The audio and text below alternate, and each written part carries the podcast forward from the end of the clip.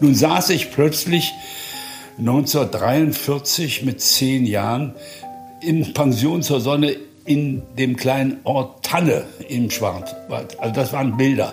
Durch den Wald marschieren, bis wir dann an irgendeinen Waldrand kommen, wo zum Osten hin eine Riesenwiese war. Da standen wir eine halbe Stunde still, bis die Sonne aufging. Dann mussten wir stramm stehen und den Führer grüßen.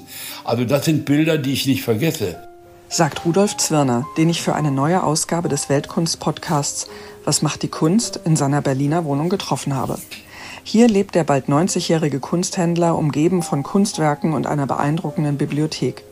Über sich selbst hat der 1933 geborene Rudolf Zwirner einmal gesagt, er sei 1000 Jahre alt. Wie er das gemeint hat und was die Kunst in seinem Leben damit zu tun hat, darüber spreche ich mit ihm und wie immer frage ich dich als meinen Gast in diesem Podcast, was macht die Kunst? Die Kunst macht erstmal gar nichts als Aktion. Also Kunst ist etwas, was Künstler machen. Das muss ich immer gleich sagen. Was ist Kunst? Kunst ist, was Künstler machen. Also es ist im Grunde eine, eine Umdrehung. Wenn du mich hier in der Anrede sagst, 33.000 Jahre, so hieß das Reich ja damals, was zwölf Jahre dauerte, hieß ja tausendjähriger Reich. So muss ich von mir sagen, rückblickend, dass ich in einem Jahrhundert gelebt habe, das permanent von, aus der Kunstgeschichte heraus von Grenzüberschreitung war. Das hat sich im 19 hat das begonnen, aber Jahrhunderte waren die Grenzüberschreitungen nicht so. Natürlich, von Giotto zur Renaissance sind erhebliche Überschreitungen der Ästhetik, aber dann bleibt es und bleibt es und verändert sich nicht so massiv wie dann plötzlich im 20. Jahrhundert mit Kubismus. Und dann geht es Schlag auf Schlag. Das wissen Sie alle, bis in unsere jüngste Zeit, sodass wir heute gar nicht mehr eigentlich mehr, nicht mehr von Kunstgeschichte sprechen, sondern von Bildgeschichte. Und dann wird es extrem problematisch.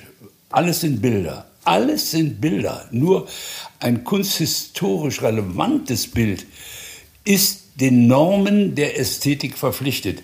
Es ist zutiefst eine normative Richtung. Und dieses Problem müssen wir jetzt deutlich erkennen. Wir sind durch alle experimentellen Phasen durch und ich behaupte, nun geht der Rückzug vom Abstrakten wieder in die räumliche Kunst, in die perspektivische Kunst. Wir können wahrscheinlich noch mal zurückgehen, denn es ist ja heute nicht so, dass alle abstrakt malen, die Künstler. Manche malen geometrisch, manche malen figurativ. Also es ist ja eine totale Freiheit in der Ausdrucksform. Und deshalb muss ich sagen, was macht die Kunst? Die macht ziemlich alles. Wenn wir jetzt noch einmal zu dem Jahr 1933 zurückkehren, es ist dein Geburtsjahr. Wie erinnerst du dich an deine Kindheit? Welche Bilder hast du aus Nazi-Deutschland vor Augen? Ja gut, das ist natürlich jetzt eine sehr vernünftige Frage. Dummerweise erinnere ich mich im Alter immer mehr. Was war denn 33 für mich? Zunächst gar nichts. Dann kam es aber schon Schlag auf Schlag. Als ich eingeschult werden sollte, musste ich Berlin, meine Heimat, verlassen und wurde nach Stettin geschickt zur Großmutter. Kaum war ich da, musste ich wieder zurück. Dann wohnte ich kurze Zeit in Braunschweig. Dann wurde es ernster und ernster. Dann begann der Krieg. Dann musste ich aus Braunschweig wieder weg. Als Kind wurde ich in den Harz geschickt, weil klassenweise die deutsche Jugend aus den Städten evakuiert wurde in Feriengebiete. Nun saß ich plötzlich 1943 mit zehn Jahren in Pension zur Sonne in dem kleinen Ort Tanne im Schwarzwald. Also das waren Bilder. Durch den Wald marschieren, bis wir dann an irgendeinen Waldrand kommen, wo zum Osten hin eine Riesenwiese war. Da standen wir eine halbe Stunde still, bis die Sonne aufging. Dann mussten wir stramm stehen und den Führer grüßen. Also das sind Bilder, die ich nicht vergesse. Werde ich nie vergessen. Wir begrüßen den Führer und die Sonne ging auf. Und das muss ich auch heute sagen, da habe ich als Zehnjähriger gemerkt, die gehen zu weit. Ich war ja christlich erzogen, ich ging ja sonntags in die Kirche. Den Braten habe ich gerochen, dass das nicht, die Sonne nicht unser Führer sein kann. Nur, ihr fragt nach Bildern, so geht es, aber dann werden die Bilder hässlich. Ne? Dann ist auf einmal in Tanne die gesamte deutsche Restarmee mit Generaloberst von Rundstedt. Die ganze Armee, die sollte endlich nach Berlin kommen und die Befreiung machen. Hitler und so sollte entlastet werden. Da kam ein Haufen Soldaten an und ich gehe im Gasthof zur Tanne, gehe ich, weil mein Bruder da wohnte, der war zwei, drei Klassen über mir, war da, gehe auf die Toilette des Gasthofes und neben mir stand ein alter Herr, war bestimmt nicht ganz 90, aber 80, 70 ja doch, mit Hosen und roten Streifen und Sternen auf der Schulter und überall Orden und so ein Kram. Und dann gehe ich raus, da war mein Bruder, da sage ich, Rupprecht. Neben mir im, im Pissoir, da stand ein alter Mann mit roten Streifen. Da guckt er sich an, der kannte Uniform. Und hat er Sterne? Ja, er hatte vier Sterne. Das ist ein Generalfeldmarschall. Wie bitte? Generalfeldmarschall. Und dann saß vor der Pinkelbude ein junger Mann, 40 Jahre alt, ein Soldatenoffizier. Da gehe ich zu dem, wer war denn der, wer ist denn der alte Herr da? Das war der General, das ist mein Vater, der Generalfeldmarschall von Rundstedt. Ach, da fragt der Mann, wer bist du denn? Ja, ich bin Rudolf Zwirner. Und du? Ruprecht Zwirner. Sag mal, kennt ihr Eberhard Zwirner? Ja, das ist doch mein Vater. Dr. Eberhard Zwirner. Ja, ihr seid die Kinder von Eberhard Zwirner. Kann ich was für euch tun? Ja, Kinder, Sie, Sie können uns hier rausbringen. Hier gibt es ja Krieg. Ja, dann müsst ihr sofort, sofort in den Dienstwagen von meinem Papa, der steht unten, der bringt euch nach Braunschweig. Jetzt gehen wir sofort da rein in den Wagen. Und da, wo ich sitzen wollte als Beifahrer, da war ein Ofen. Ein Ofen. Und hinter dem Mercedes war ein Anhänger mit Briketts, Holzbriketts. Und der Ofen, der dampfte und klapperte. Also wir hinten rein, der Fahrer vom Generalfeldmarschall, fährt uns die, die Berge runter. Auf einmal stoppt er und sagt, raus, in den Graben legen. Wir rausgeschwungen in den Graben, gucken am Himmel, kamen die englischen Maschinen. So war es. Meine Bilder waren gepflastert nachher mit Leichen. Also das ist der Weg. Und das kann man sich nicht vorstellen. Dann kommen die Bilder, die mich mehr geprägt haben. 45 keine Schule. Ich habe, ich leide heute noch an Mangel an Bildung von April, Februar, März bis Ende November hatten wir keine Schule. Nun bin ich zwölf Jahre ein Streuner, bin dann natürlich da rumgestreunt, aber wir hatten auch nichts zu heizen, keine Kohle. Dann bin ich nachts nicht weit von uns war die Bahnlinie, wo die Züge aus dem Ruhrgebiet kamen. Die sollten noch Kohle und so nach Berlin liefern. Und die Züge, da haben wir die Stellwerke mit einem großen Stock gestoppt, dass die nicht hochgehen oder nicht runtergehen. Dann sind wir, ich und andere junge Leute, auf die Güterzüge gesprungen, haben Kohlen rausgeschmissen. Dann mussten wir aber den Zug freigeben, dass er wieder weiterfährt, denn sonst kommt sofort die Militärpolizei.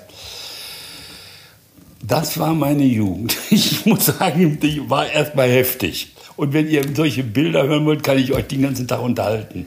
Als Kind habe ich, warum kann ich dir nicht sagen, aus irgendeinem Grunde nicht durch die Eltern, durch keinen angeregt, über 1000 Pfund äh, Kunstpostkarten gesammelt und die habe ich auch mit nach Tanne genommen. Das war sozusagen mein Kram. Das waren aber Kunstpostkarten. Ein, ein Großteil davon waren römisch-griechische Skulpturen, die damals als Kunstpostkarten verschickt wurden. Oder Renaissance-Reproduktionen aus der Renaissance und Barock, aber Gegenwartskunstpostkarten gab es nicht. Ich habe kein Bild je gesehen. Und nun 45 gehe ich durch Freunde vermittelt zu Otto Ralfs. Otto Ralfs könnt ihr alle nachgucken und nachlesen war ein enger Freund der Bauhauskünstler, denn sein Papa hatte ein, in Braunschweig ein Geschäft für Töpfe und so, was man in der Küche braucht. So ein Haushaltswarengeschäft. Und zu den großen Festen im Bauhaus ging Otto Ralfs zu den Festen und die Frauen von, wie sie alle hießen, von Schlemmer und von Klee und so sagten, Otto, kannst du uns mitbringen drei Töpfe, drei dies, drei das, drei jenes. Und er räumte den Laden seines Vaters leer und schleppte das da an und kriegte dafür Bilder. So, der hatte eine Riesensammlung von Kandinsky, ich weiß nicht wie viele Bilder, Bilder, Bilder, Bilder, Klee, Schlemmer, alles, Bilder, Bilder, Bilder. Nun war aber plötzlich 43 ein Riesenangriff, den ich auch nochmal erlebt habe. Das war, da brannte die ganze Stadt, Batschi, Putschi, Putschi, Lichterloh brannte die Stadt. Der Asphalt brannte und die armen Leute, die aus dem Haus stürzten, weil es da auch brannte, die verbrannten auf dem Asphalt. Bums. Und da kriegte der Otto Panik und sagt, das ich muss sofort die weg, raus. Da ist nichts passiert. Der wohnte etwas außerhalb, nicht außerhalb, am Rande der Stadt. Er war schon in der Stadt. In der. Und er war Versicherungsmakler. Und da hat er alles rausgeschickt, noch rechtzeitig, aber blöderweise in die falsche Richtung, nach Osten, Richtung Schlesien in ein Bergwerk. Und da sind sie geblieben und die Russen haben sie, heute noch. Aber er hatte Zeichnungen, Aquarelle, die hatte er nicht verschickt. Ist ja schwierig, Rahmen hätte er nicht so schnell machen. Und als ich dann als kleiner Junge, jetzt war ich schon zwölf, da war ich schon 13, 14, komme ich zu Otto Ralf. Er lud mich ein. Ich mache doch sonntags immer Vernissagen. Komm doch mich auch mal besuchen. Dann siehst du Ausstellung. Der hat dann wirklich als erster nach dem Krieg in Braunschweig Nolde wieder angeschrieben, kannst du mir wieder Blätter geben, hat die Teil lebten sie auch noch irgendwo und hat also tolle Ausstellungen gemacht.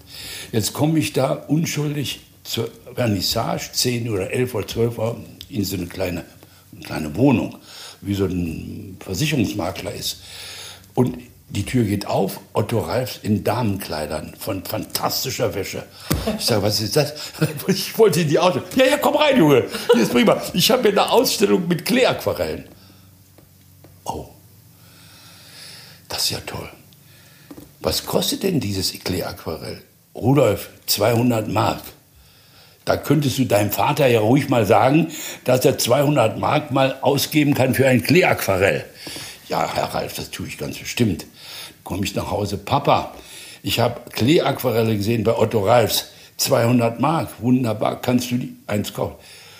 Rudolf, wo denkst du hin? Ich habe ja über 200 Mark Schulden beim Buchhändler. So war die Wirklichkeit.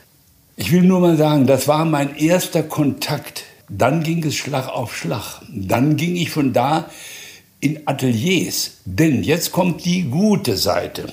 Braunschweig war just auf der richtigen Seite, ein paar Kilometer östlich Helmstedt und dann kommt Berlin und Feierabend. Die ernsthaften Künstler besonders, Schauspieler, von, aber auch Musiker, zogen raus aus Berlin und die erste Stadt war, wenn sie nicht nach Hamburg oder München ging, Braunschweig. Sodass das Theater fantastisch war. Ganz tolle Schauspieler. Und ich jetzt mit 14, 15 war andauernd im Theater, sodass der Musikgeneralintendant sagt, Rudolf, ich sehe dich da immer im Theater, du kannst mir einen großen Gefallen tun. Ich bin alleine mit meiner Frau, aber wir laden ja sehr viel auswärtige Pianisten, Solisten ein und ich habe keine Zeit, die am Bahnhof abzuholen. Kannst du das in deiner Freizeit machen, dass du die sozusagen betreust? Und dafür kriegst du von mir eine Freikarte das ganze Jahr. Du kannst rein und raus gehen. Und das war dieselbe Loge. Das Staatstheater in Braunschweig war das Opernhaus, war das Konzerthaus, war das Theater. Mehr gab es ja nicht. Und nun von Stund an war ich ständig da. Und wo geht man nachher hin? Man geht dahin, wo die Künstler sich treffen. Und das war die Künstlerkneipe. Nun war ich gerade erst 15, 16.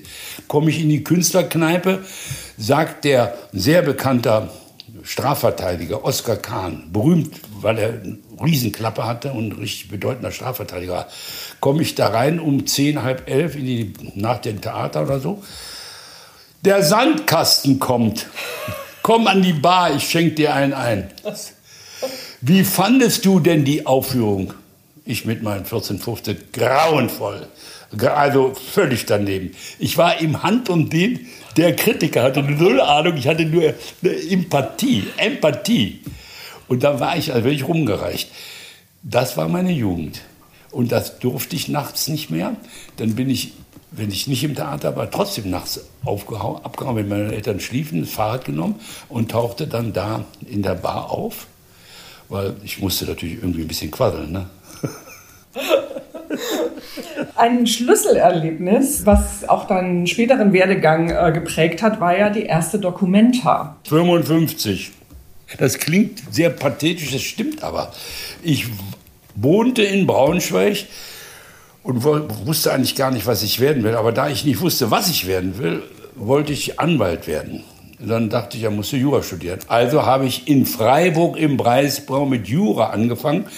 Also ich war halb und halb in Vorlesungen bildender Kunst und halb und halb Jura. Und das drückte sich auch deutlich aus in den Arbeiten, in den schriftlichen Klausuren drei bis vier statt eins bis zwei. Da schon ein bisschen dumm. Außerdem langweilte mich das Ganze. Und nun kam ich wieder mal von Braunschweig über Kassel, so geht der Zug nun mal eben. Wenn man nach Freiburg fahren will, muss man in Kassel wohl umsteigen. Braunschweig-Kassel, Kassel-Freiburg. Und ich bin umgestiegen und denke, du machst eine Fahrtunterbrechung. Jetzt geh doch einfach mal ins Fridericianum. Da soll ja eine große Ausstellung sein mit zeitgenössischer Kunst. Jetzt komme ich ins Fridericianum, Halbruine, ehemaliges Schloss der Hessen, Herzöge. Und in der Vorhalle kommt eine sehr gut aussehende Dame, ältere Dame auf mich zu und sagt, Rudolf, was machst du denn hier?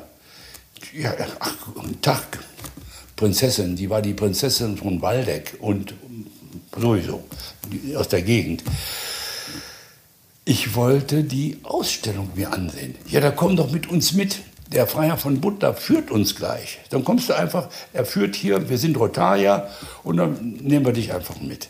Und nun ging die Führung los, nicht eine Stunde, zwei, drei Stunden vielleicht, durch das ganze Föderatianum. Und ich war total überwältigt, total. Und als ich draußen auf der Straße stand, war ganz klar, jetzt fährst du nach Freiburg und verabschiedest dich. Sagst der Wirtin, das war's, ich zahle noch die Miete und das war das Ende meines Studiums. Und dann bin ich nach Berlin getrennt und da habe ich die zweite entscheidende Entwicklung. Und da war ein schwuler älterer Kunsthändler, Krenz hieß der. Könnt ihr auch mal googeln, denn ist ja kunstgeschichtlich bekannt. Der war lange Leiter der Kästner Gesellschaft und war dann in dem extremen Prozess Hamann, der all die Männer da umgebracht hatte, verwickelt. Er war schwul und die Freunde von ihm waren alle schwul und kannten alle Hamann. Und er war, er war der Leiter der Kästner-Gesellschaft. Also das ging natürlich lange nicht gut. Und als dann die, die Nazis kamen, haben sie die ganze Bude leergeräumt. Aber er hat dann in Berlin Kunsthandel getrieben. Und jetzt komme ich zu Herrn Krenz, ein wunderbarer älterer Herr. Voll mit Klamotten, ob China, ob Expressionismus und was er alles so hatte. Und da erzähle ich, Herr Krenz, ich weiß nicht was und wie und so. Da sagt er, Herr Zwirner, ich bin Kunsthändler, das ist der schönste Beruf auf der Welt. Werden Sie Kunsthändler und schenkt mir eine kleine Bronze von einer Möwe, die fliegt. Das war der Talisman. Und diese Möwe hat mich mein ganzes Leben lang, weiß nicht, welcher Künstler das war, gab er mir in die Hand. Und jetzt komme ich nach Haus, Kunsthändler, wo soll ich denn das werden? Ich kannte den Beruf ja nicht richtig. Da fiel mir ein, in meiner Jugend, als ich 10, 11 Jahre alt war, war doch in Braunschweig die Reichsjugendführung, wo der deutsche Nachwuchs erzogen wurde, der also sozusagen die Gauleiter stellen sollte. Und der Haupt-SS-Hauptbandführer, Heinz Stünke, war der Stellvertreter von dem Reichsjugendführer Baldur von Schirach, der aber die Akademie nicht leiten konnte. Und da Braunschweig die Lieblingsstadt des Führers war, weil der damalige Ministerpräsident ihn zum Beamten gemacht hat und nur deshalb konnte Hitler gewählt werden, hat er beschlossen, die nationalsozialistische Jugend wird in Braunschweig erzogen und sie haben einen riesen griechischen Tempel aufgebaut, fantastische Riesenräume und unten im Keller war eine, Schwimm, eine Schwimmbad mit 50 Meter Bahn, Olympia. Und da bin ich immer hingegangen als Knabe. Wir wohnten nämlich direkt um die Ecke rum. Und da habe ich Heinz Stünke kennengelernt, den Chef, den Chef. Reizender Mann, freundlich und so weiter. Und dann waren da nur noch Leute, die alle aus der Ostfront kamen. Entweder hatten sie ein Bein verloren, einen Arm verloren oder dies oder das. Und ich werde nie vergessen, während ich da schwimme, sehe ich einen 30-jährigen Mann oder nicht ganz, Mitte 20, nur ein Bein, die beiden Krücken hat er und geht dann auf das erste, auf, den, auf das Trittbrett, ein Meter Brett, schmeißt die Krücken weg und krault wie ein Fisch durch den Wasser. Und dann bin ich nachher auf ihn zugegangen. Ich sage, hören Sie mal, das finde ich ja toll. Mit einem Bein kraulen Sie hier. Und also, wo kommen Sie her? Ja, ich komme von der Ostfront. Ja, aber mit ach, ein Bein, das ist ja nicht so schlimm. Es ist ja für, weißt du, was wir alles erlebt haben. Zieht aus seiner Brusttasche ein kleines Oktavformatheft durch. Sagte, gucken Sie mal, was ich hier habe. Und zeigt mir das Heft, handgeschrieben ganz leserlich.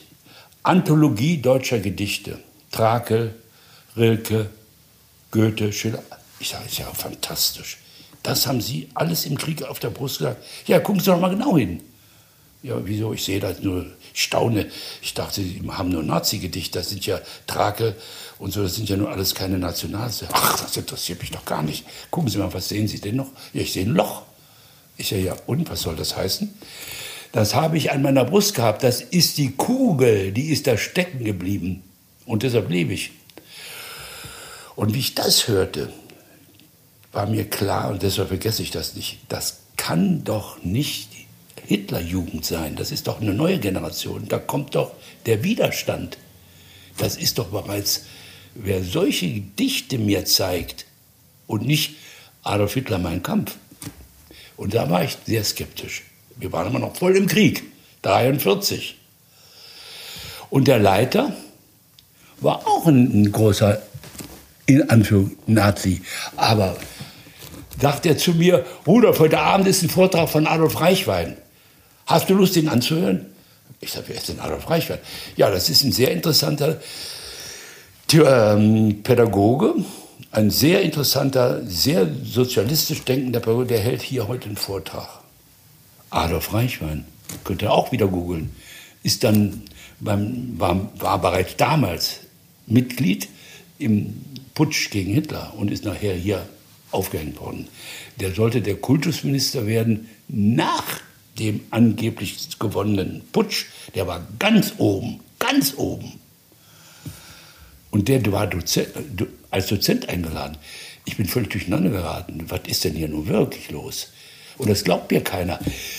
Dann taucht Heinz Stünke wieder auf, Jahre später, als Galerie der Spiegel. Und da kennt ihr die Kunstische Standpunkt. Das war dann für mich, der vor der Entscheidung stand, wo willst du denn nun ausgebildet werden? Bei Stange? Nee. Bei Franke? Nee. Bei Vömel? Nee. Bei, so sind dann noch vier, fünf Namen? Nee. In der Arbeit? Nee. Heinz Stünke, ja. Die ganze École de Paris war da. Da habe ich alle gelernt, alle, alle, alle Nachkriegskünstler. Der Typ, Heinz Stünke mit seiner Narzisse, Eva, die war eine richtige, eine braune Narzisse, haben die Galerie geführt und es war Deutschlands interessanteste Galerie. Auch heute noch, wenn ihr Kulturgeschichte hat. Und der ist nachher auch extrem wichtig geworden. Die Freundschaft hat das ganze Leben gehalten. Und wenn wir mal sagen, wer hat denn den Kunstmarkt erfunden? Das waren wir. Er und ich und kein anderer. Kein anderer. Das ist der Art Cologne, weil Heinz Stünke war viel älter als ich und der hat, ist richtig durchgekommen. Der ist so ein Typ letztlich, da weißt du auch wie bei Wehner nicht, war das jetzt ein Linker oder war es ein Sozialist? Der muss sehr früh, Heinz Stünke, gemerkt haben, das geht schief und muss schon in den 40er Jahren auf Kurs, ne? war immerhin noch Titel Hauptsturmbandführer, mein Gott, das gehörte richtig in die richtige Räuberbande rein. Aber deshalb hieß es ja auch nicht Galerie Stünke, sondern Galerie der Spiegel.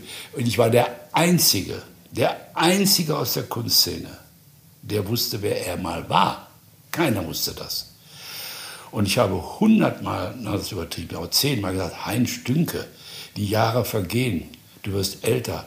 Lass uns in meiner Galerie mal über deinen Werdegang sprechen. Warum warst du das? Warum bist du das? Und so weiter. Nein, Rudolf, das geht nicht. Die Leute verstehen das nicht. Ich verstand es und aus heutiger Sicht sind verrückterweise zwei Leute, die mich sehr stark geprägt haben in der bildenden Kunst. Haftmann, Heinz Stünke. Wann hast du deine erste Galerie aufgemacht?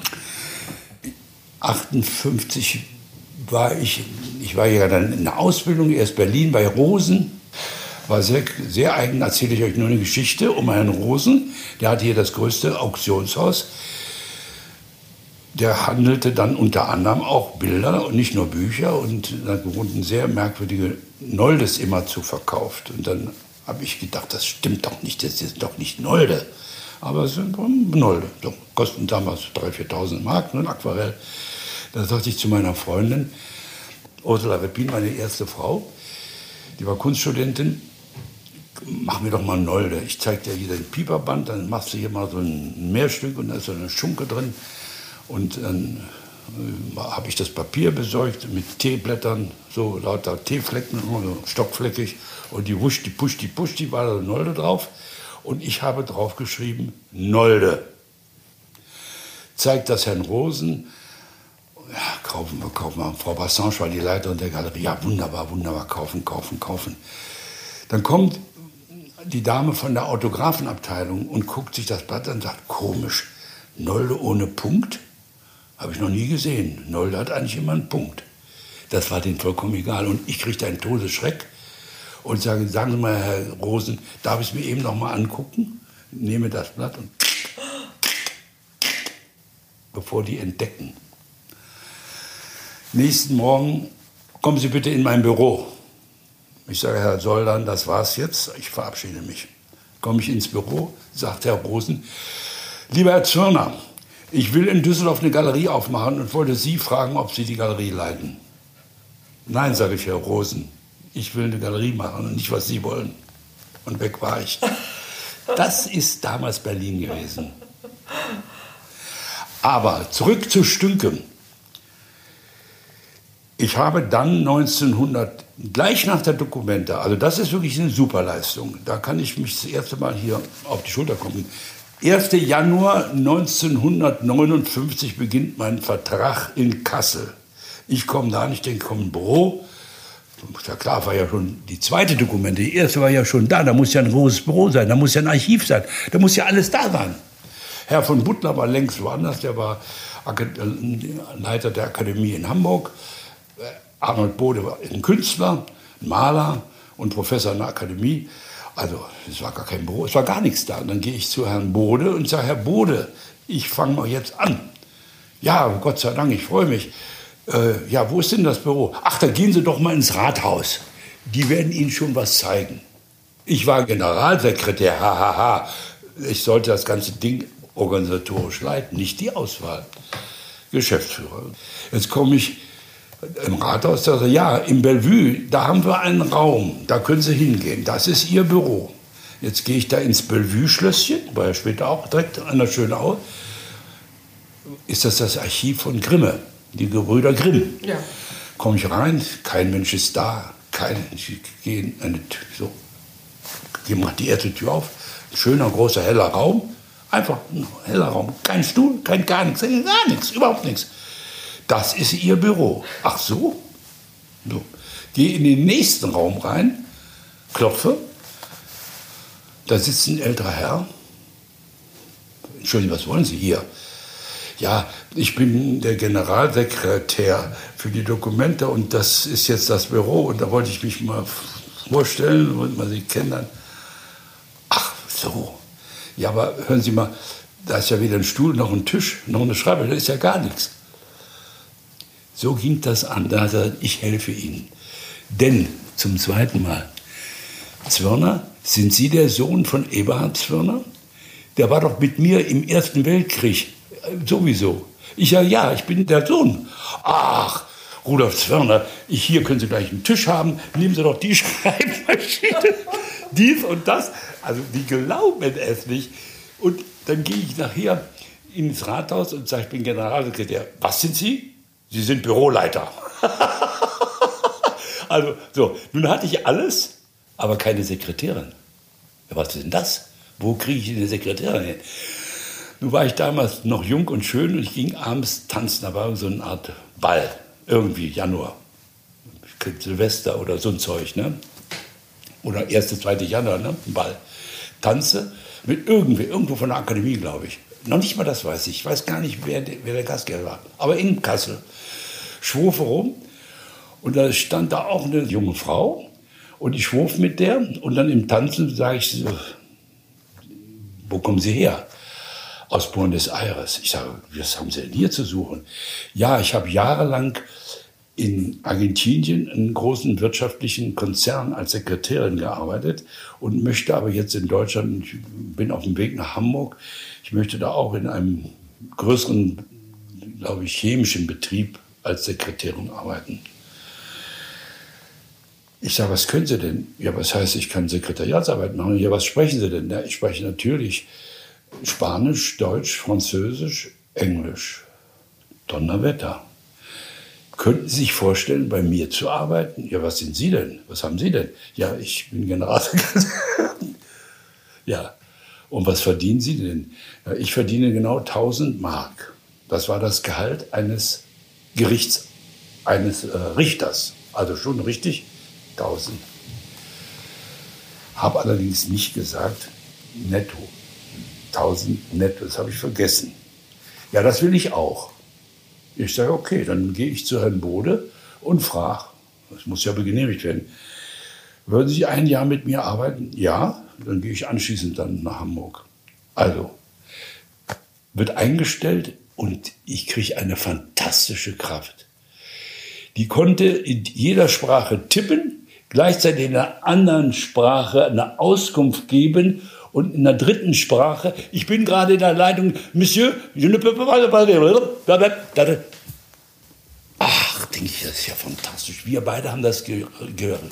Also, da war kein anderer, nur Sie und ich. Also, heute fangen Sie schon drei Jahre vorher an. Ein Team von 20, 30 Leuten. Es war Fräulein Zimmerle, Rudolf Zwirner und der andere habe ich jetzt vergessen. Muck, Muck, Muck sowieso. Junger Maler. Drei. Da gab es ja auch ein Kapitel, das sozusagen die ähm, westdeutsche Kunstgeschichte sehr beeinflusst hat, nämlich was dort gezeigt wurde aus Amerika. Ähm, wie war das? Ich habe von deinem Buch in Erinnerung, dass, äh, dass du nicht ganz genau auf die Größenangaben geschaut hast. Nein, nicht ganz genau. Es geht auch richtig. Wer hat das damals schon? Da kamen die an und ich habe ja die Versicherungsscheine. Da war ja dann nicht Zentimeter, da habe ich ja gar nicht hingeguckt. War Inch. Das ist ja zweieinhalb mehr. Ich habe einfach das durchgewinkt. Ich habe den Katalog nicht gemacht. Ich habe das angesehen, alles korrekt, durchgewunken. Das ging nach, bis nach, äh, zu Dumont. Die haben auch durchgewunken. Jetzt kommen die Bilder an. Die Bahn de Dumont war mindestens drei Meter mal fünf. Der Parterre unten, die schönen Räume im Fridericianum, die hohe Decken haben, die waren für Solange und Hartung und Dubuffet und den großen Abstrakten reserviert. Und jetzt kommen diese riesigen Dinger an, die konnten nur unten hängen. Da musste ein Riesenbetrieb nach oben, aber oben gab es gar keinen Platz. Wir mussten auf den Boden. Und das war das Ende von äh, der französischen Informell. Das war buchstäblich das Ende. Denn Haftmann hat ja die Apetose des Informell, des Abstrakten gewollt. Es sollte ja zu einer die Kunst geht zu Ende mit einer glanzvollen Apetose an die Abstraktion. Danach gibt es nichts mehr. Das ist die Vollendung und das Ende der bildenden Kunst. Höre ich alles den Quatsch. Jetzt wanderte die Apetose auf dem Boden plus 30 Grad mit Stellwänden. Die Leute sind verrückt geworden. Ist auch gut gewesen, denn da fing schon die Sauerei an. Wer einen Picasso wollte, musste auch noch drei andere, Kermadeck noch und Masson und musste noch drei andere mitnehmen bei Kahnweiler. Und bei den anderen auch. Ein Soulage heißt also dann eben auch noch Singer. Wir kriegten ja immer einen guten und drei anderen draufgeknallt. Darüber wurde ja auch noch nicht gesprochen. Ne? Aber eins ist klar, dann kam der, die Wahrheit, dann sahen wir die großen besten Franzosen neben den großen besten Amerikanern. Und Pollock hatte nun mal eben zwölf Bilder. Da mussten wir einen ganzen Raum freimachen, nur für Pollock. Und dann habe ich noch, das darf man gar nicht laut sagen, noch im 59 im Dezember meine erste Galerie eröffnet in Essen. Warum denn in Essen? Ich war, hatte einen sozialen Tick. Ich wollte, dass die Arbeiter moderne Kunst sehen. Ich war die einzige Galerie weltweit und die blödeste, der Sonntag auf hatte. Nie kam ein Arbeiter Sonntag. Nie. Ich war immer alleine Sonntag. Aber ich habe da aufgehört. Ich habe 60. 60 ging es dann richtig los. Und da ich doch nun immerhin Generalsekretär war, hatte ich natürlich Möglichkeiten von deutschen Künstlern auch was kommissionsweise zu kriegen. Ich konnte Herrn Mataré sagen, Herr Mataré, ich fand Ihre Holzschnitte so schön, können Sie mir mal 10, 12 Blätter leihen? Natürlich. Han, Han Trier, ich find, fand deine Bilder und Aquarelle so schön, kannst du mir mal ein paar leihen? Ja, natürlich. So ging es los.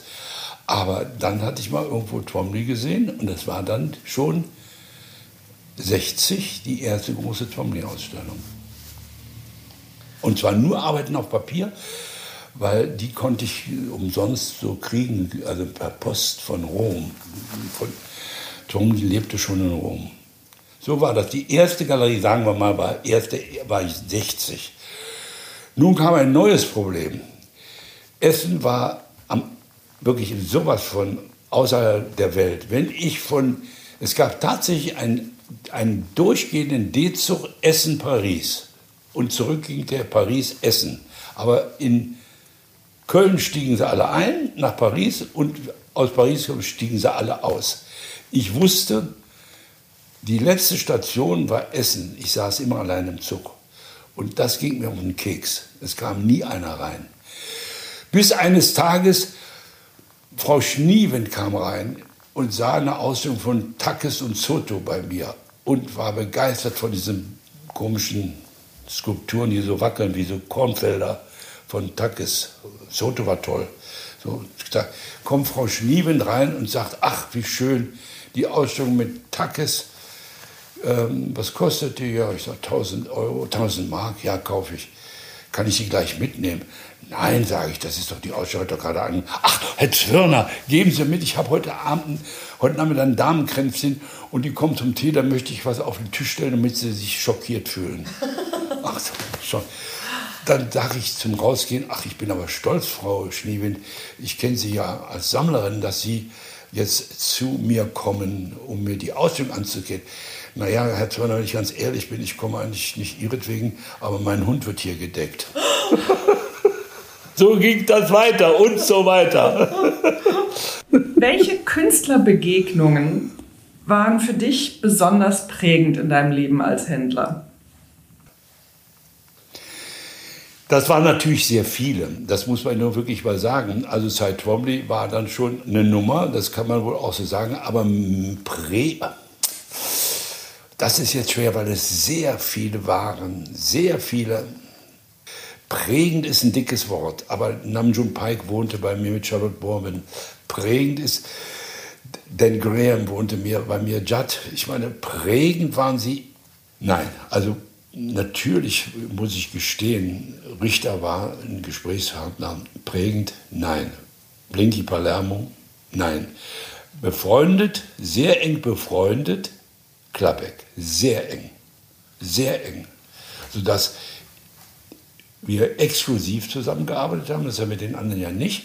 Und trotz allem hatte ich nie einen Vertrag mit Klappek, wir waren Freunde. Ich habe grundsätzlich jeden Vertrag nicht gewollt, weil ich niemals in meinem Leben das Gesamtwerk eines Künstlers vertreten wollte. Ich wollte mir die Bilder kaufen oder ausstellen, die mir gefallen.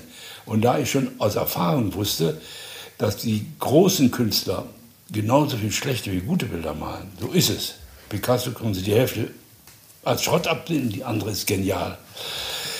Wollte ich nicht in diese Bredouille reinkommen. Und Baselitz war genau das Richtige. Baselitz hat ganz tolle frühe Werke gemacht, die ersten 10, 15 Jahre, ganz besonders, die frühen, frühen 60er Jahre.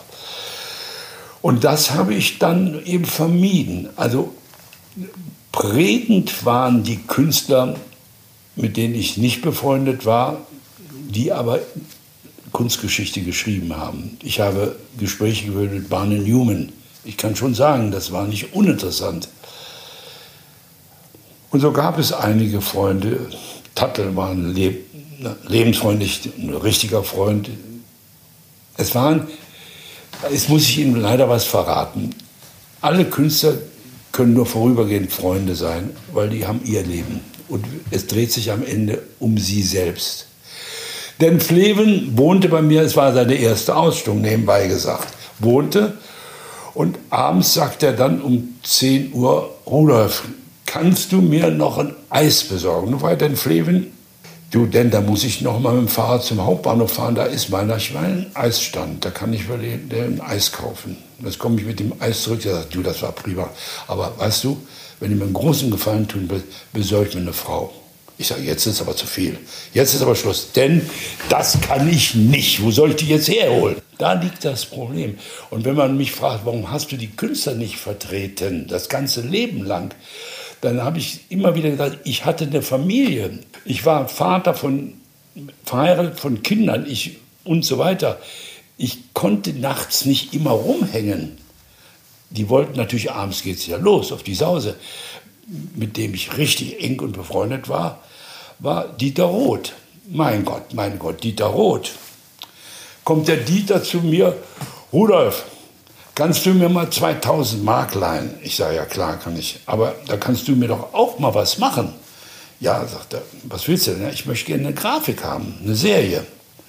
Ja, sagt er, pass mal auf, ich bin ja wieder in Reykjavik und da mache ich Grafiken. Ich schicke dir ich, ich mache eine Grafik für dich.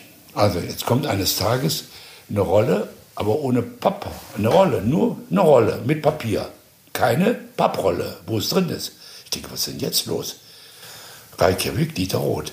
Rolle, die auf, die ersten alle zerrissen. Zerrissen, zerrissen, zerrissen. Aber innen waren 50 Blätter. Innen waren sie noch los. Da rufe ich den äh, Dieter Roth an. Ich sage, Dieter, hast du noch einen Vogel? Die sind doch zerrissen zur Hälfte. Nur innen sind noch. Der sagt, dann schmeiß die innen weg. Ich will ja, dass du die zerrissen verkaufst. Ihr müsst euch wissen, so läuft die Unterhaltung. Jetzt kommt er zurück. Du schuldest mir ja noch 2000 Mark. Ich sage, die habe ich hier schon liegen. Zerrissen. Da hast du sie. Ah! Das geht ja wohl nicht. Er sagt, warte nun was, was denn nun? Ihr müsst euch das vorstellen. Das ist nicht so einfach, Freundschaften. Die sind ja alle an der Grenze des Nichtbürgerlichen.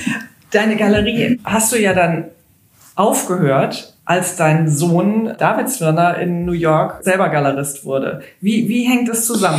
So sage ich das, erzähle ich das manchmal gerne. Da ist der David sauer, weil er sagt, das stimmt doch gar nicht. Du hast doch nicht meinetwegen aufgehört. Das will er gar nicht hören. Ich bin auch nicht ganz sicher, ob es stimmt, weil es war, ich habe 92 aufgehört, aber die Wahrheit ist, dass ich im Grunde 89 mit dem Mauerfall aufhörte. Ich war in Berlin geboren, in Berlin erzogen, zur Schule. Berlin war die Hauptstadt gewesen. Berlin war meine Geburtsstadt. Ich wollte nach Berlin und da die Galerie machen. Und dann stellte ich fest, dass meine Sekretärin nicht mit, mitgeht. Die wollte in Köln bleiben. Das war ein Grund. Der andere Grund war, nun war es jetzt schon 89, ich war schon nicht mehr der Jüngste und mir war völlig klar, dass jeder Galerist eigentlich nur gut ist mit Künstlern seiner Generation. Und das war alle meine Generation. Lichtenstein, Andy Wall, ich meine, die kann ich alle nennen die Abende mit Andy Wall. Hallo, hallo, hallo.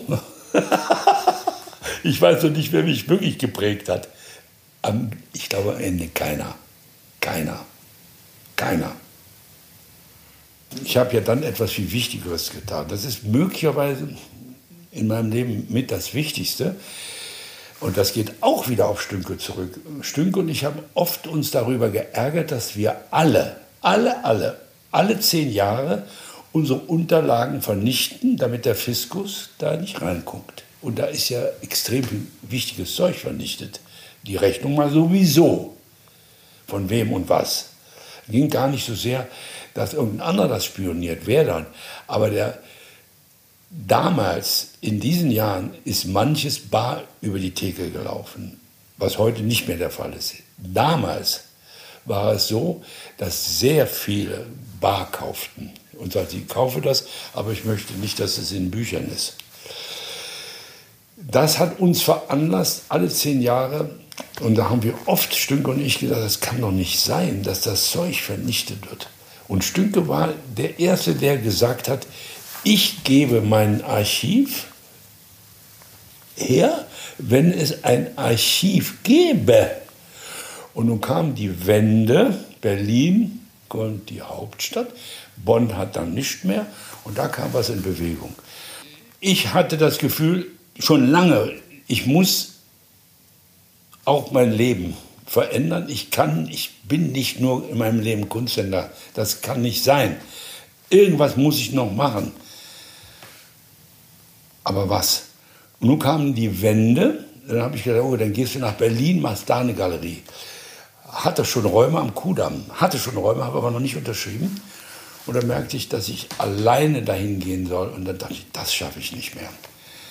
Dann habe ich noch weitergemacht. Das war ja 89 du kannst ja nicht von einem Tag bis morgen aufhören. Dann habe ich gesagt, Kinders, ich höre auf, aber die versprochenen Ausstellungen müssen ja noch abgewickelt werden. Und so war das noch. Die letzte Ausstellung war ausgerechnet noch Imi Knöbel und unten im unteren Raum waren Bilder von dem heute ganz berühmten Maler aus Antwerpen, der bei David ist.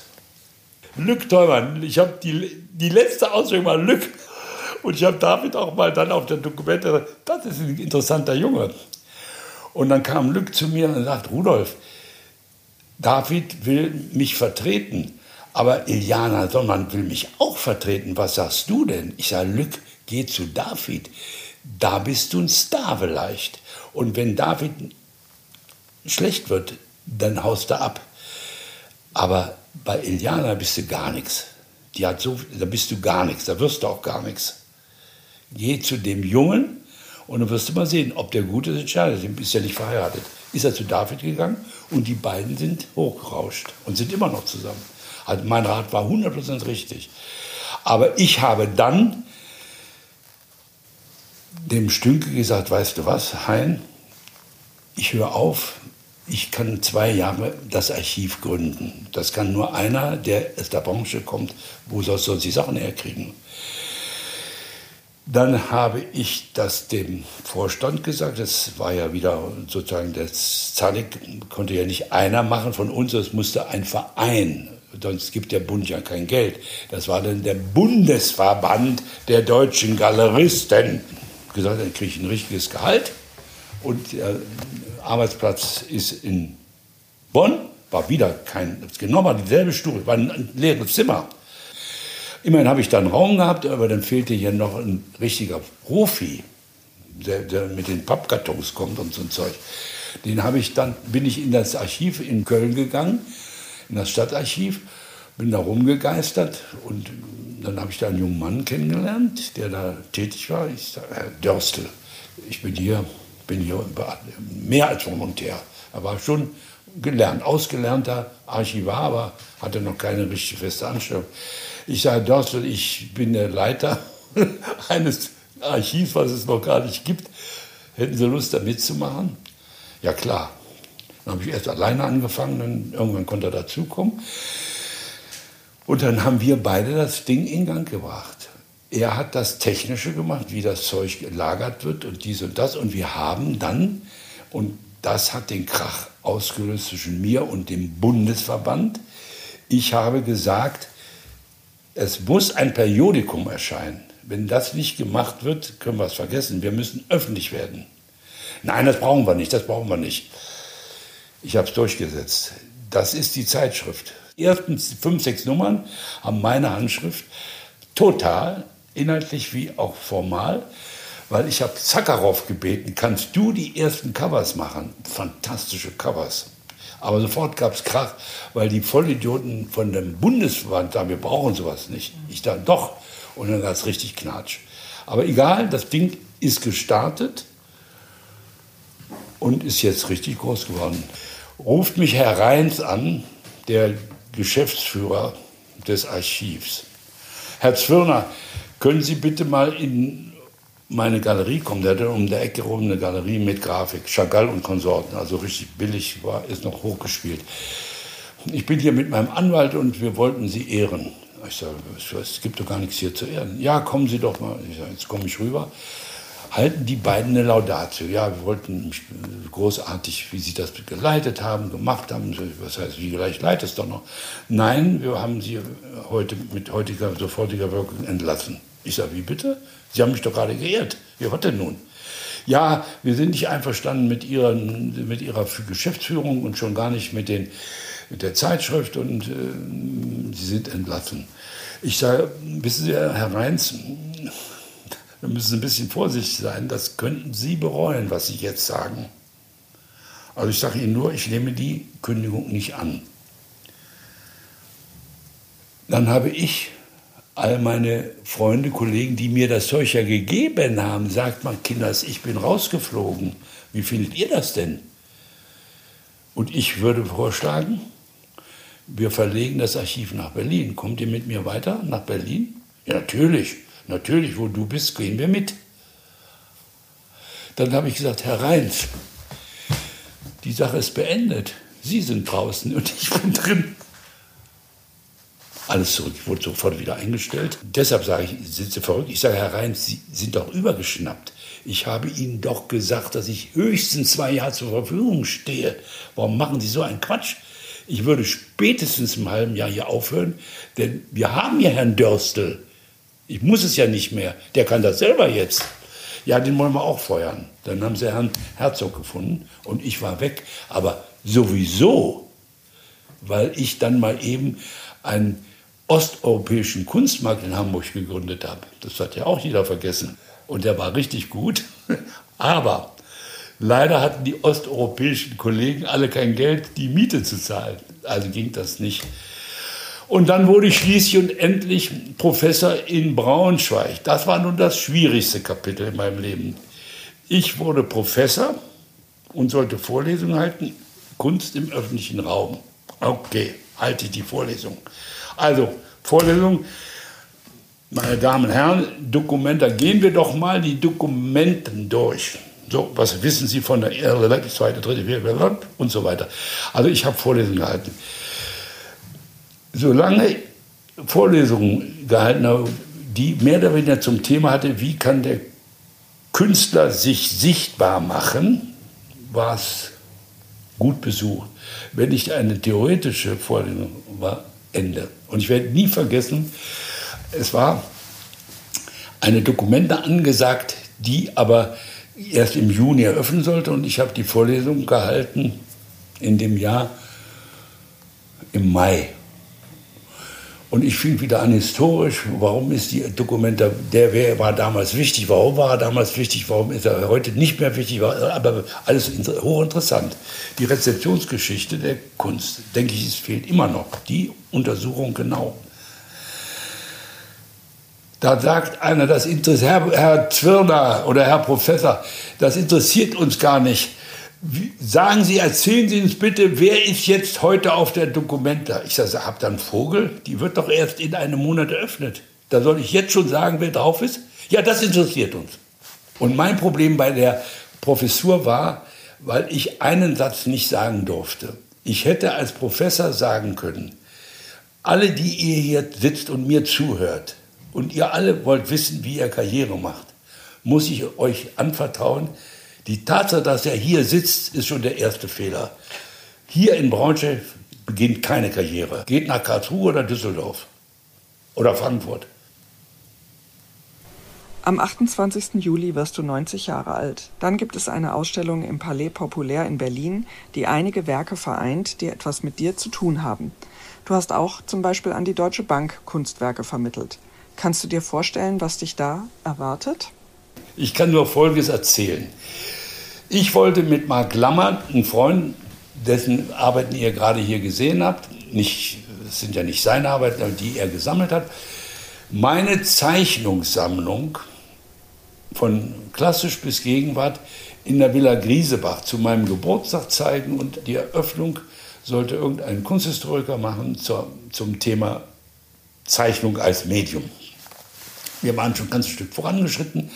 Kommt eines Tages Michael Müller hier ins Haus, dessen Arbeiten ich sehr geschätzt habe und schätze, soweit es der Zyklus der geschenkte Tag in Frankfurt betrifft. Äh, und sagt, ich mache eine Ausstellung dir zu Ehren im Palais Populaire. Ich sage, was soll das denn? Ich mache doch schon eine Ausstellung mit Marc Lammert. Kannst du das nicht bitte lassen? Nein, sagt er, das ist doch schon, wir haben doch schon Leihgaben bekommen. Dann habe ich schnell mein Projekt abgeblasen. Ich sage, Marc Lammert, die Ausstellung findet in ein, zwei Jahren statt oder, oder nie. Und jetzt fangen die an. Aber da sind inzwischen für, wie ich höre, für über 50 Millionen wert Bilder zusammengekommen, die alle entweder durch meine Hand gegangen sind oder, ich kann es euch nicht sagen, aber die Liste, die könnt ihr kommen lassen, die ist schon im Internet. Als ich die Liste sah, da war ja jeder Name museal. Das könnte heute ein begnadeter Kunsthändler nicht mehr. Ich hatte damals noch Möglichkeiten, Sachen auszuwählen, die heute kunsthistorisch relevant sind. Damals noch nicht waren, heute. Heute, ein junger Künstler, der heute anfängt und in 20, 30 Jahren seine Arbeit zeigen soll, der würde niemals diese Liste sagen. Aber das ist so viele gute Namen. Aber was es ist, ich kann es euch nicht sagen. Ich weiß es nicht. Ich weiß nicht, woher, woher immer alles. Ich weiß nicht, ich bin selber, wenn, wenn ihr hingeht am 28. abends, weiß ich so viel wie ihr. Eben gar nichts. Gar nichts. Und ich bin sicher, ich staude. Wenn ich mir vorstelle, also es ist ja auch ein großes Glück, noch so gesund und fit und äh, also kreativ äh, zu sein mit 90 ähm, und dann noch die Vorstellung, dass man ein Kind hat, das eine ähnliche Laufbahn eingeschlagen hat und so berühmt geworden ist. Also David Zwirner ist nun mal ein, einer der ganz großen Kunsthändler von heute.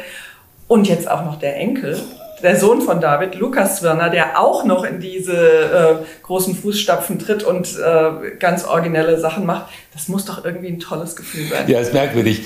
Alle fragen, bist du nicht stolz? Ich sage mal, das Wort stolz mit diesem beruflichen Kram möchte ich nicht zusammenbringen. Ich bin natürlich glücklich, dass mein Sohn ein seriöser Kunsthändler ist. Und das möchte ich hier auch nochmal betonen. Das Programm ist durchwachsen, dazu sage ich eigentlich nichts. Aber sozial ist er.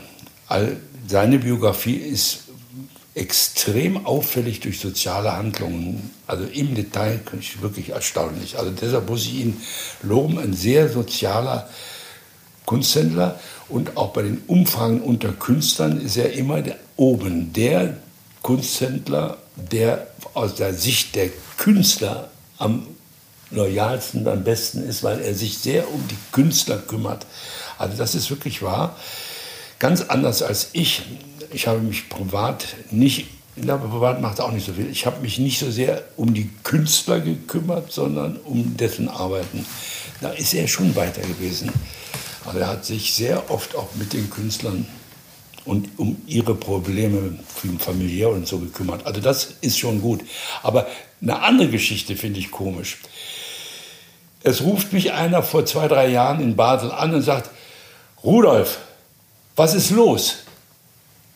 Wir haben dich hier gerade in dem Stand gesehen. Da war ein Mann, der sah aus wie du, genauso groß, spricht wie du und du bist jetzt hier in Berlin. Was ist hier los?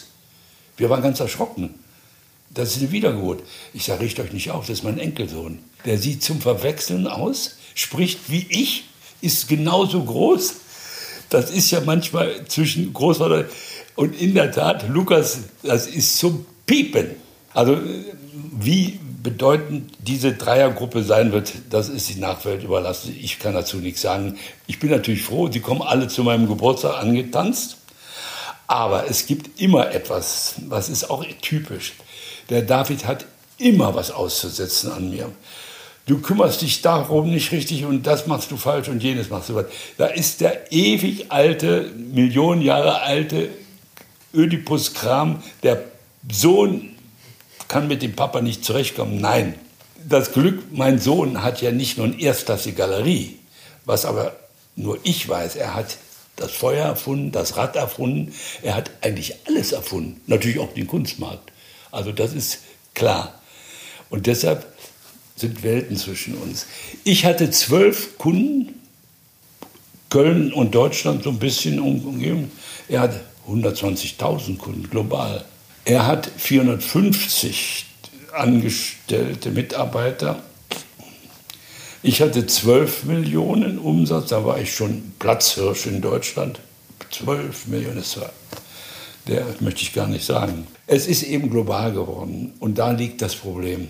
Das ist, und das ist, da liegt jetzt ein großes Problem. Rückblickend, ich habe den ersten Kunstmarkt, wenn nicht erfunden, mit Stünke erfunden, aber ich war die ersten Jahre der Geschäftsführer. Ich habe ihn wirklich aufgebaut. Es gab gar keinen anderen, der das hätte machen wollen, können, sollen. Die ersten Jahre habe ich das gemacht, bis ich sagte, das geht ja nicht. Ich, es muss auch ein anderer mal den Kunstmarkt organisieren. Aber ich habe auch erlebt, dass der Kunstmarkt was sehr Gefährliches ist, weil der Standort wird weniger interessant. Und jetzt haben wir es so, dass wir überall Messen haben und am Standort ist eigentlich nichts, als man da wartet, bis die nächste Messe kommt. Natürlich stellen die Bilder aus, aber die Kunden gehen am liebsten dann auf die Messen, weil sie eben dann so. Und ich hoffe, ich hoffe, dass da noch mal eine andere Bewegung kommt, dass die Galeristen in den Städten auch ihre besten Bilder hier zeigen und auch Kunden kommen, wie man das ja in Berlin versucht, mit dem Berliner Markt und so. Man versucht es ja in die Städte zurückzukriegen. Dass das eine Bewegung ist, denn die letzten Male Basel war für mich ein Graue. Ich bin zwar FIP, FIP, FIP, aber als FIP wurde ich schon gleich am FIP, FIP-Tag erdrückt.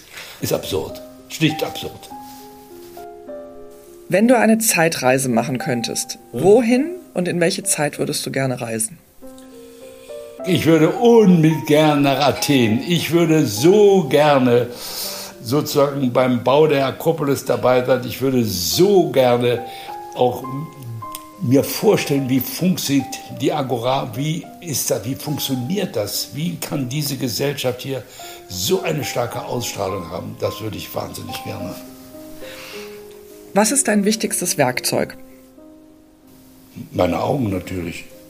Wenn du ein Tier wärst, welches Tier wäre das? Es wäre vermessen, wenn ich sage ein Adler, das möchte ich nicht. Aber dann sage ich mal ein Igel. Welches Spiel spielst du gerne? Gar kein Spiel. Das ist interessant. Ich spiele gar nicht gerne. Ich finde das langweilig. Ich kann auch kein Spiel spielen. Alle können Skat, ich kann gar nichts spielen. Was ich nicht, was ich gern spiele, ist Musik auflegen, mir eine CD anhören. Also ich kann überhaupt nicht spielen. Noch nicht mal Schach. Was ist deine Lieblingsfarbe? Blau. Hast du einen wiederkehrenden Traum? Nein, nein. Früher war es immer so, dass ich das Abitur machen muss. Das hat jetzt in den letzten Jahren aufgehört. Ich habe mein ganzes Leben, das Abitur habe ich gar nicht gemacht. Da hast du gemogelt. Du hast ja nur gemogelt. Aber du willst doch studieren. Immer muss ich das Abitur machen. Wahrscheinlich liegt das daran, dass ich ein falscher Professor bin. Ich bin ja ein richtiger Professor, aber auch ein falscher Professor. Ein Honorarprofessor, weil ich kein Geld kriege. Aber das Abitur habe ich nun wirklich gemacht. Hörst du Musik beim Arbeiten? Niemals. Ich höre sehr gerne Musik und wenn ich Musik mache, mache, höre mit sehr guten Lautsprechern, ist absolutes Schweigen. Ich lade sogar Freunde ein zum Konzert. Dann habe ich eine bestimmte Aufnahme, einen bestimmten Dirigenten, ein ganz bestimmtes Stück. Dann gibt es, so wie im Konzertsaal, auch kleine Häppchen und ein Glas zu trinken. Und dann sitzt man. Und dann gibt es ja auch dort eine Pause, weil irgendein dritter Satz, vierter Satz, Pause. Dann mache ich eine Pause und wir essen Häppchen, essen und dann hören wir zu, bis die, das Konzert beendet ist. Dann verwandle ich meinen Raum oben, wo ich eigentlich, das ist ja die eigentliche Bibliothek. Wenn ich Schallplatten höre oder CDs sind das ja heute, dann ist das bei mir Konzert und da wird nicht geredet, nur zugehört und dann ist Schluss. Zu welchem Thema würdest du dir einmal eine ganze Ausgabe der Weltkunst wünschen? Also ich würde wahnsinnig gerne den Beginn der bildenden Kunst einerseits um Giotto, andererseits flämische Kunst um 1400. Kannst du eine Lebensweisheit teilen? Erkenne dich selber. Vielen, vielen Dank, lieber Rudolf Zwirner, es war wirklich ähm, hochinteressant und sehr bewegend, so ein langes Leben und so ein wacher Kopf dahinter. Ähm, vielen, vielen Dank. Okay, ich danke auch.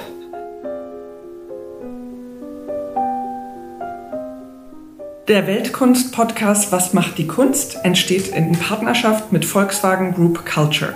Ab dem 13. Juli lädt die neue Nationalgalerie Berlin in ihrem Skulpturengarten zu der Konzertreihe Sound in the Garden ein, die von Volkswagen Group Culture ermöglicht wird.